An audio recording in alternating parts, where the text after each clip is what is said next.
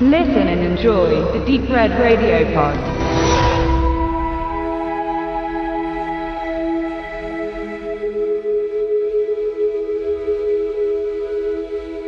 M. Night Shyamalan ist zurück. Und das eigentlich auch schon seit The Visit, den Film, den er vor zwei Jahren machte und wieder sehr back to the roots ging, eine kleinere Produktion, weg von großen Namen hin zur Geschichte. Und dieser Weg setzt sich jetzt auch bei Split fort. Er hat also seine drei filmischen Krücken, The Happening, die Legende von Aang und After Earth hinter sich gelassen und mit der Kooperation mit Blumhouse Production, Jason Blum, der sowohl halt bei Split als auch schon bei The Visit Produzent war, eine neue erfolgreiche Gemeinschaft ist da eingegangen. Und es ist schön, zum einen, dass es vor allen Dingen auch geklappt hat, wie die Zuschauerzahlen von Split sehr eindeutig zeigen, denn der Film hat nur 9 Millionen gekostet und glaube ich schon weit über 250 eingespielt. Also etwas, was man heutzutage nur noch sehr selten findet, dass äh, ein kleiner Film, der weit weg ist von irgendeinem Blockbuster, so viel Aufmerksamkeit letztendlich bekommt.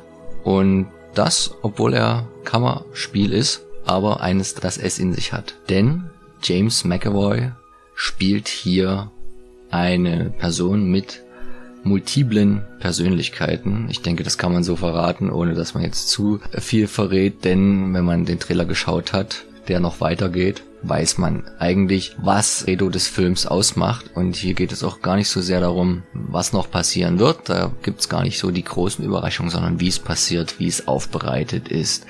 Es geht mit einer ganz starken Anfangssequenz los. Drei Mädchen werden nach einer Geburtstagsparty, so klassische, na, ich glaube 16-jährige Teenies, äh, von einem der Väter abgeholt und sitzen schon im Wagen vor der Mall, wo das Ganze stattgefunden hat. Und auf einmal steigt ein Fremder ins Auto, überrascht die drei Mädels, den Vater außer Gefecht gesetzt, fährt weg und verschleppt sie. Der Fremde ist eine von James McAvoy gespielte Figur und die Mädels sind halt alle so im Schock, dass sie sich der Situation gar nicht bewusst sind so schnell. Und als die drei wieder aufwachen, finden sie sich in einem unterirdischen Gefängnis wieder. Also ein karger Raum, nur mit Bad und einer Tür und draußen hört man immer verschiedene Personen.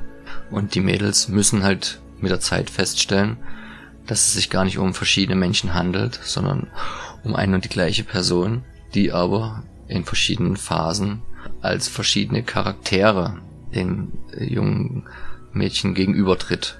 Und diese Charaktere sind höchst unterschiedlich. Da ist ein Frauencharakter dabei, da sind mehrere Männercharaktere dabei, da ist ein Kind dabei. Und ähm, die Mädels können das ja überhaupt nicht so einschätzen, auch was diejenigen oder derjenige von ihnen will. Gleichzeitig erfährt der Zuschauer ein bisschen mehr über diese Splitted Person, indem wir sehen, wie einer, stellvertretend immer bei einer Psychologin, Psychiaterin zugange ist, die an ihm ein sehr gutes Forschungsobjekt letztendlich gefunden hat und versucht, ihn so ein bisschen zu lenken, ohne aber zu wissen, was in seinem Keller letztendlich vor sich geht.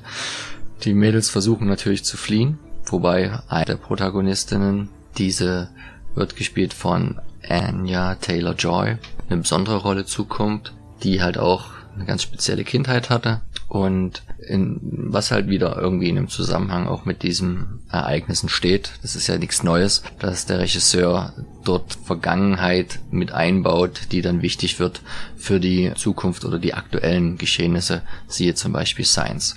Und wo wir jetzt schon über ältere Filme reden, ist es, denke ich, kein großes Geheimnis mehr, aber wer es trotzdem nicht wissen will, der schaltet vielleicht jetzt aus, kleiner Spoiler, ist natürlich der Film nicht nur ein Rückgreifen zur alten Stärke von einem Night Shyamalan, sondern auch zu alten Motiven. Denn, wie schon angekündigt, wird der nächste Film von ihm Glass heißen und dort werden Charaktere aus Unbreakable zusammengeführt mit Charakteren hier von Split. In Split läuft alles letztendlich darauf hinaus, dass von einem Monster, von einem Biest gesprochen wird, welches bald kommt und die Menschheit bedroht, vor allen Dingen aber erstmal die drei Mädels droht und keiner weiß so genau, ob das jetzt nur Einbildung ist seitens der äh, gespalteten Persönlichkeit oder ob es wahr ist. Selbst die Psychologin äh, sieht das nicht und man kann sich halt ein bisschen vorstellen, wie es aussieht, äh, in dem Sinne, dass natürlich ja die Ankündigung für Glass da ist und wo ein super Bösewicht ist, muss auch ein Superheld sein und jetzt erinnert man sich an Unbreakable zurück und kann eins und eins zusammenzählen. Es sieht also so aus, als ob auch hier ein kleines Cinematic Universe aufgemacht wird. Oder dem ist definitiv so, dem vielleicht dann noch so einiges folgen wird. Also das macht unglaublich Lust auf mehr. Lust auf alte Charaktere, die dann in einen neuen Zusammenhang gebracht werden. James McAvoy trägt natürlich den Film gemeinsam mit seinem äh, jüngeren Ebenpart, der genannten Anya Taylor-Joy. Beide sind bald zusammen in dem neuen X-Men-Film zu sehen. Sie erstmalig, er hat ja dann schon ein paar Mal die Rolle des Professor Xavier gespielt. Hier wird ihm noch viel mehr abverlangt, weil er diese gespaltene Persönlichkeit, zumindest einige Charaktere dieser wiedergibt und das doch sehr glaubwürdig in verschiedene Rollen da schlüpft. Es müssen bestimmt recht spannende, aber auch sicher anstrengende Dreharbeiten gewesen sein. Diese fanden, wie eigentlich fast immer, in Scheimerlands Heimatstadt Philadelphia statt. Hört einfach mal unseren kleinen Podcast dazu, dort in Zusammenhang mit vielen verschiedenen Drehorten, fiel der Name relativ häufig, genau weil er ja alle seine Filme dort äh, beheimatet. Und auch hier ähm, kriegt die Stadt wieder eine große Hauptrolle. Die Kamera wird geführt, nicht ohne Grund, vom Kameramann von Mike Giulakis, der halt mit It Follows sich auf sich aufmerksam gemacht hat und dessen Stil man durchaus auch wieder hier erkennen kann und genau deswegen er ja auch vom Regisseur ausgewählt wurde, um hier der Cinematographer zu sein.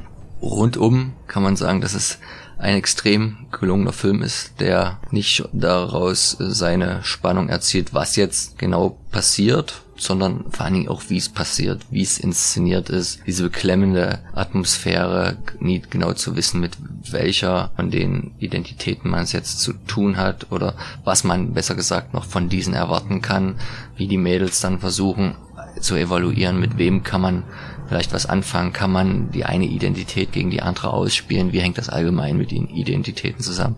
Also es ist eine extrem spannende Geschichte, die eigentlich keine Fehler macht, außer dass man vielleicht von Produzentenseite und hier auch nochmal ein kleiner Hinweis im Trailer meiner Meinung nach schon etwas zu viel verrät. Den sollte man sich dann vielleicht auch schenken, um noch ein bisschen Überraschungseffekt äh, übrig zu halten. Ich kann nur sagen, guckt euch den Film an spätestens mit diesem, wen die Visit jetzt noch nicht so überzeugt hatte, hat der Regisseur sich rehabilitiert und Glas kann eigentlich nur ein ganz großes Ding werden und die drei Kerben in der Karriere des M. Night Shyamalan sind damit jetzt noch nicht ähm, zunichte gemacht, aber wer zwischenzeitlich an seinen Fähigkeiten gezweifelt hat, sollte jetzt mittlerweile eines Besseren belehrt sein, dass er zu den besten Regisseuren unserer Zeit sprich der letzten 20 Jahre, zählt. Guckt euch auf jeden Fall Split an.